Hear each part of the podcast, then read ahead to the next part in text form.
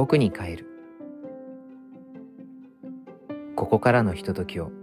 よかったら僕と一緒にお過ごしください。改めましてとしです。今日は2023年10月22日日曜日。時刻は間もなく午後の4時に向かっている頃に録音しております。とても爽やかな秋のなんていうのかな。秋の何なんだ。あのいい天気なんですよ。ちょっとあの肌寒いぐらいなんですけれどもね。日差しは暖かくて。昼間は結構ちょっと暑いぐらいでしたがうん。程よく過ごしやすい行楽日和だったのかな。うん。そんな一日でした。えー、僕は何をしていたかというと来週があのよく最近行っているマンドリンの楽器演奏の演奏会本番なのでまあそれに向けて毎週練習がある状況なんですけれども本当は今日も練習日でしたがまあ都合をつけてお休みを取りました。まあ本当はちゃんと練習に出た方がいいんですけれどもまあ年齢もね40代になってくるといろいろガタが来ておりまして昨日も練習があったのですがまあ練習だと9時集合で17時解散。まあその間ほぼ練習みたいな状況なのでまあさらに会場まであの、移動電車移動とかすること考えるとまあまあまあ一日その練習に費やすという感じになるので20代の頃とか30代の頃ならまあまあなんとかやっていけるんですけれどもさすがにしんどくなってきましたね。正直あの練習も朝からはしんどいなと思ってできれば午後から夜までとかでどうにかならないかななんて思ったりするんですけれどもまあ演奏の出来とかいろいろ考えるとじっくり向き合う方が納得のいく結果になるのかな。そういううん方針なんでしょうね。まあそんなわけで自主的に 休みを取っているんですがまあもちろんあのただダラダラするというわけでもなく今日は今日で演奏会に向けての準備などをしておりました。えーとですね午前中はえー、床屋に行って散髪してきました。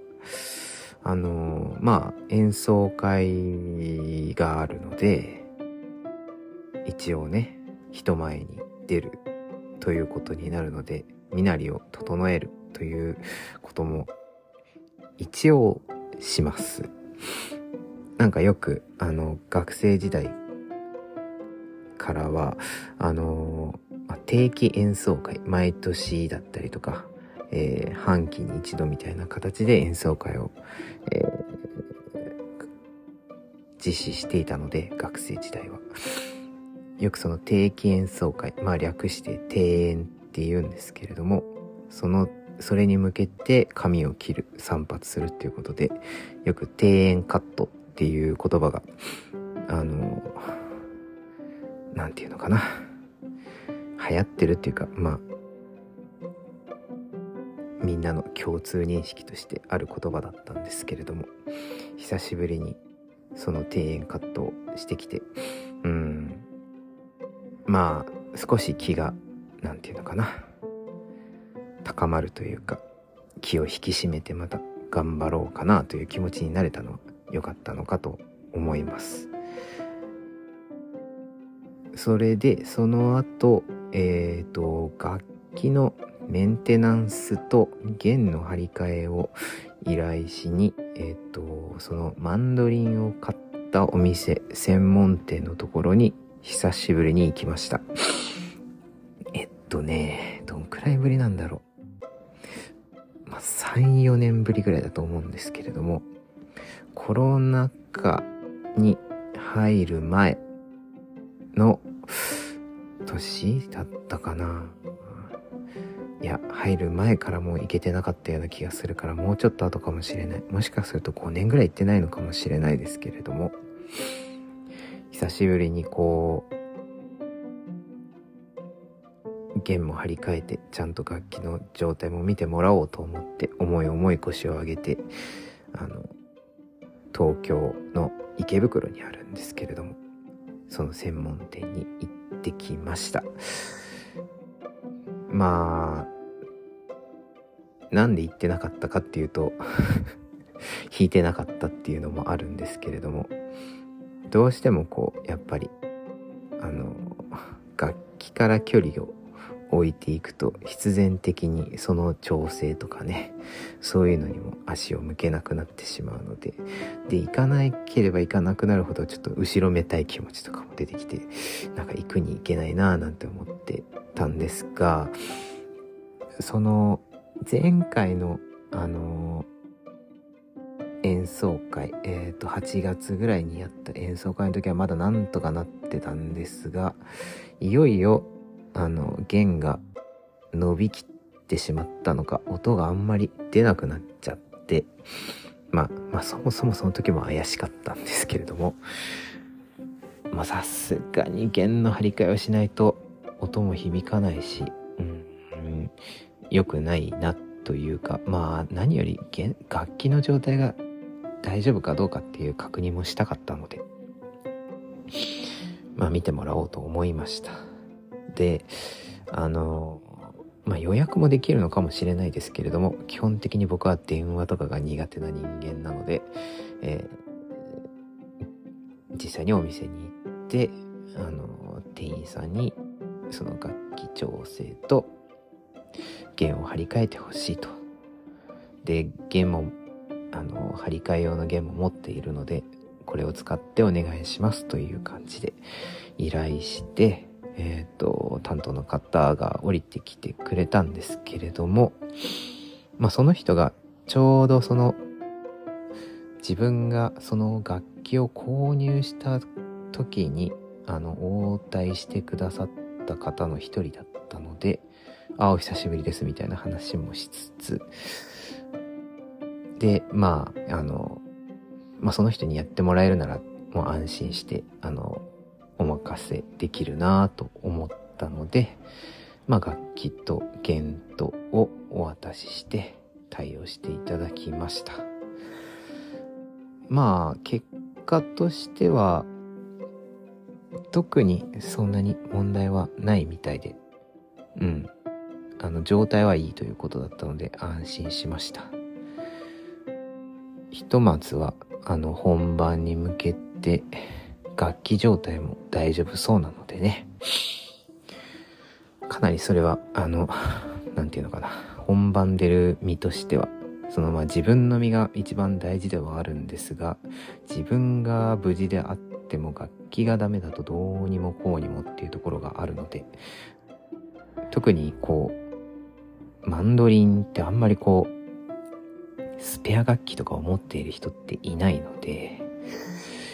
その楽器がダメになったらもう、もうどんなに練習していたとしても本番出ることはできないみたいな、そんな状況なんですね。なので、うん。まあ、なんとか問題なく、あとは体調管理だけ気をつけて、まあ、あわよくは、あわよくはもうちょっと練習をして、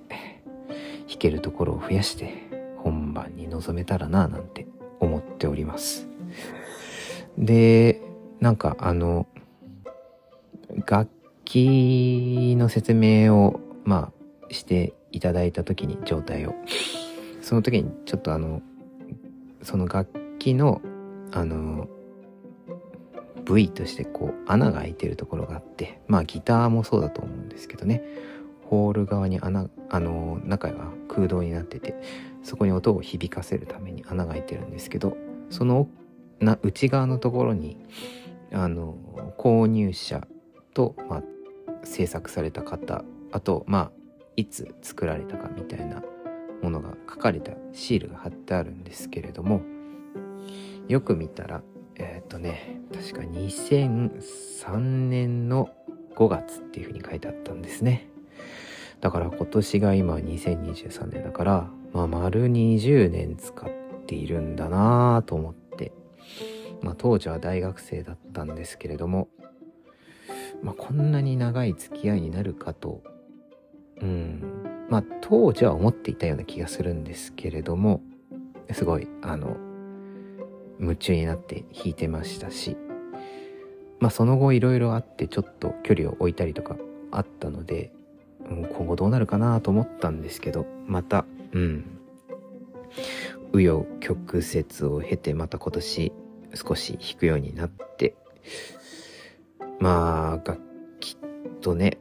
長く付き合うというのはまあ悪くはないなという感じは改めて思いました。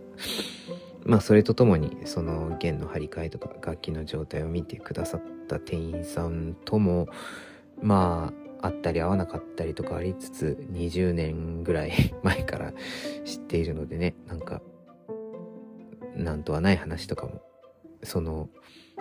他の店員さんは若かったりするので全然こう緊張しちゃって話せないんですけど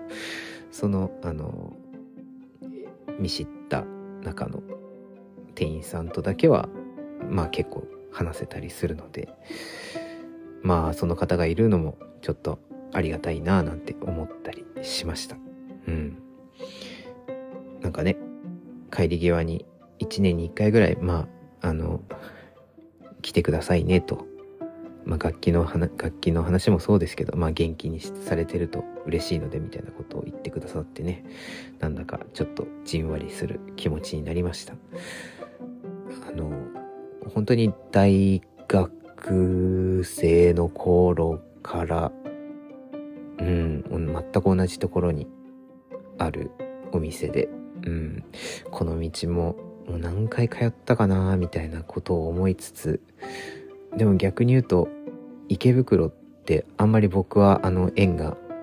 ないので行く目的として一番行ったのはやっぱりそのマンドリン専門店さんのところに行くっていう用事だったなーっていうふうに思って。うん。なんか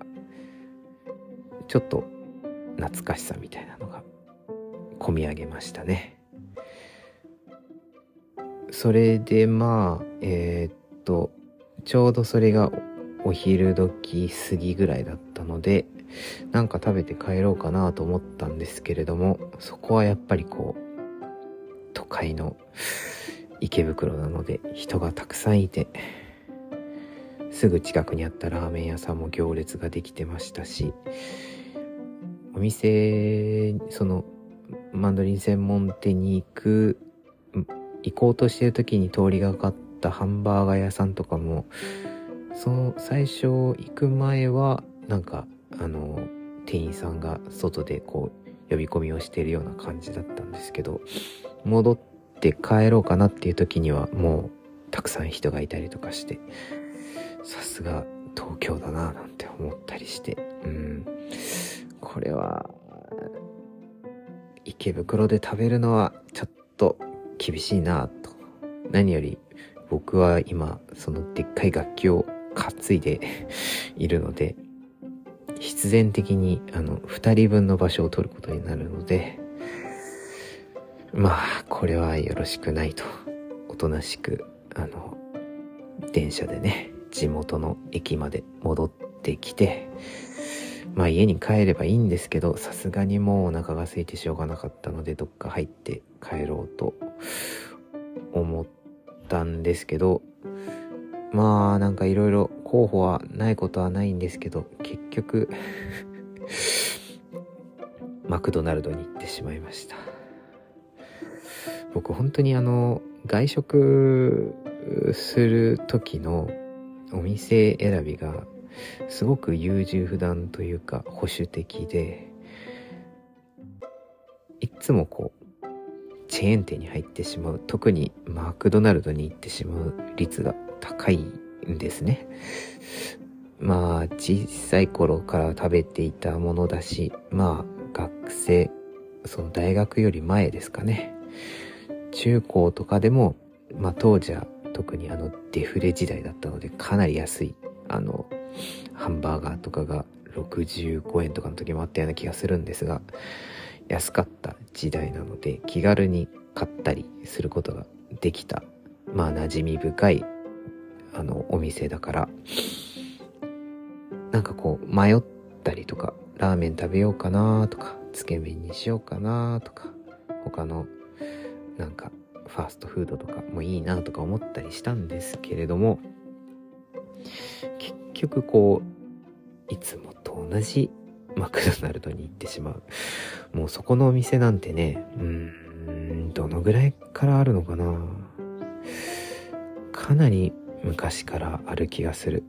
10代10歳に満たない頃もあったんじゃないかな。うん。ずっと長く地元にあるマクドナルドで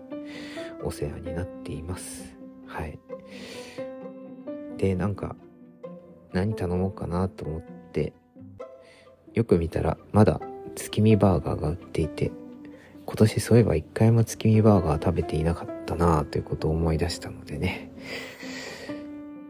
思い切って頼んでみました。なんかただの月見じゃなくてなんか他にもお肉とかが一緒に入っているあるなんか特別なやつにしてうん。いろいろねなんか三角チョコパイとかもつけて。だから太るんだよっていう話なんですがまあ、うん、たまにはいいかと思って。久しぶりにあの久しぶりではないな。久しぶりではないんですが久しぶりに一人で外食をしたのでうん。まあいいかと思って頼んで食べました。美味しかったですよ。うん。やっぱりなんか月見バーガー。なんか他の方が言うほど僕はそんなに月見バーガーを必ず食べるという方ではないのですがでもやっぱり食べると美味しいですね。うん。まあなんかマックドナルド。まあマックか。僕はそういうふうに言うあの地域に住んでいるというか、まあ、昔はマクドマクドって言ってたんですけど小さい頃子供の頃は。でもなんかこう小学校かなんかに上がった時にみんなマックって言っていてあこれはあのマックって言った方が良さそうな雰囲気というのを感じ取り自主的に直してしまったんですけれどもね。関西の方から刺されそうな発言ですがうん。なかなかねその地域柄とかそういうのが出てるのかな。うん。まあそれでマクドナルド好きだけどマクドナルドばっかりになっちゃうからなんか適度にねいろいろこう散りばめられたらいいなと思うんですけれどもなんでか知らないけどうんそこばっかり行っちゃうんですよね。不思議ですよね。うん。なんか悩むのが嫌なのかな。結構いろいろ今日も見てたんですけどつけ麺屋さんも見たしラーメン屋さんも見たしあと餃子のチェーン店とかもありましたしミスタードーナツとかもあったんですけどね。どれも魅力的なはずなのに結局マクドナルドにしてしまうなまあまあクのいいところはあの何ですかモバイルオーダーができて先に席を取ってあの席で注文ができるので特にこう店員さんに「何々ください」とか言わなくても買えちゃうところが大きいかもしれないですね。どこまでも人見知りだなっていうここれね本当あんまり良くないなって 最近思うんですけど小さい頃すごく僕はあのずっとこういう性格なので人見知りであんまりこう注文したりとか電話もかけられないとかいろいろ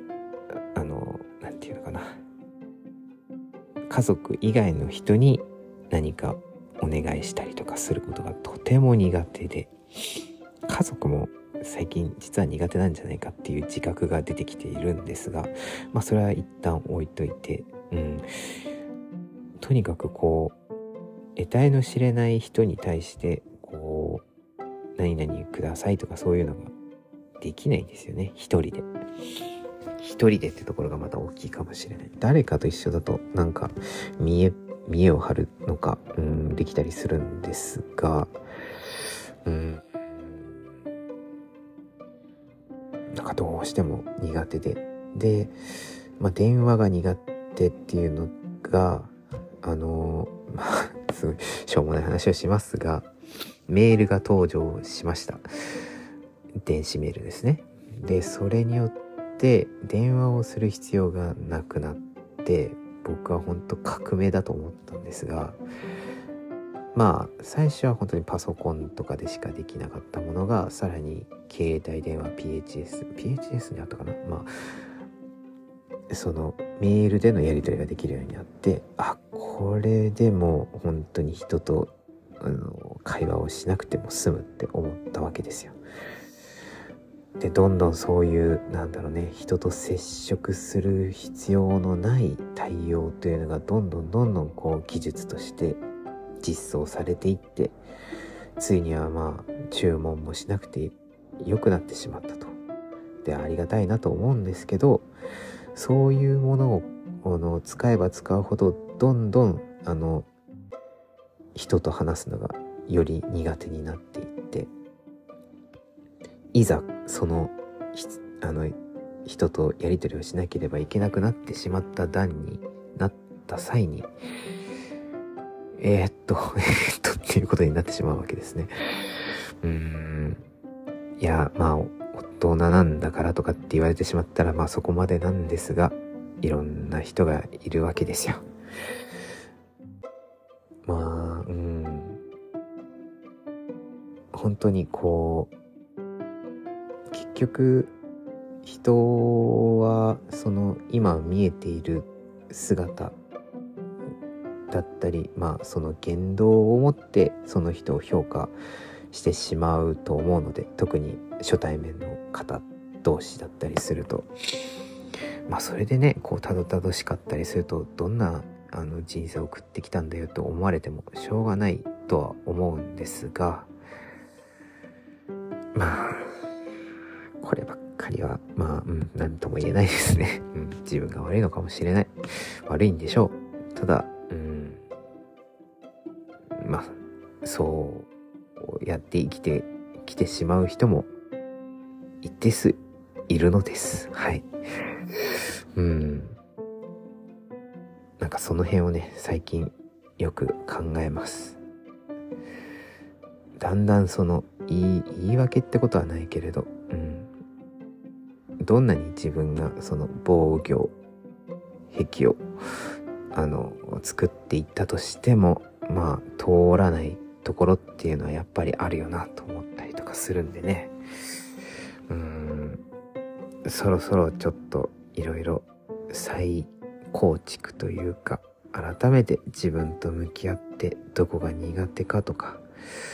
で、うん、将来のことを考えてまあ対策できそうなところはちょっと頑張ってみた方がいいんじゃないかとか、うん、少しね。考えたりしますね。うん、えーとまあそんな感じでいろいろあの今日一日あったことですがまあ思ったよりはいろいろあって良かったかなと思います明日からまたあの仕事で今度はまた、えっと、違うお客さんとあの仕事をやり取りする関係でそのお客さんのいらっしゃる現場の方にあの行くことになっているのでねだんだん緊張してきてるんですけどまあそれもまあ含めて明日から頑張っていければと思います。そしてまあ来週土曜日えっ、と10月28日の土曜日にそのマンドリンの演奏会があります。えー、場所はえっ、ー、と JR の、えー、JR だったり、えっ、ー、と地下鉄のえっ、と王子駅が最寄り駅なんですけど北トピアっていう建物がありましてそこであの大きなホールのところでやります。13時15分会場14時開演。だいたい2時間ぐらいかな。まあそこであのいい年したあのおじさんが若い衆にあの間に入ってなんか頑張って 演奏したりしますんでね。まあもう万が一お時間のある方いらっしゃいましたらまあフラッと来ていただけたらと思います。あの特に何もなく入場無料なので。はい。あとえっ、ー、となんだっけ。一応オンライン配信もするんですがなんか一部どうしてもあの公開できないものもあったりとかするので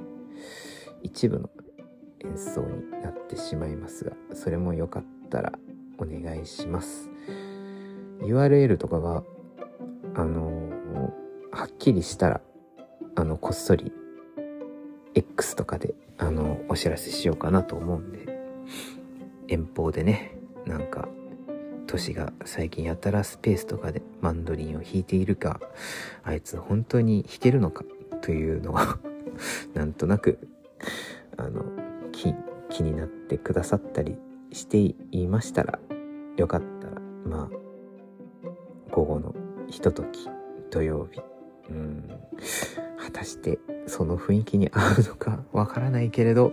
まあマンドリンオーケストラってなかなか聞く機会もないかと思いますのでよろしければあの配信でもご確認いただけたらと思います。そのあたりをまあ頑張っていこうかなと思いますね。正直もう本当にその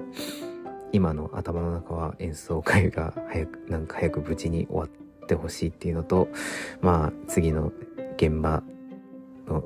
仕事内容あと人間関係うまくいきますようにっていうところでもういっぱいいっぱいです。もうとりあえずこの1週間が無事に終わればちょっと気持ち的に落ち着いてね改めて仕事の方もちょっとあの何て言うのかなそっちに注力もできるでしょうしあとはこうこの練習を理由にあまり会えていない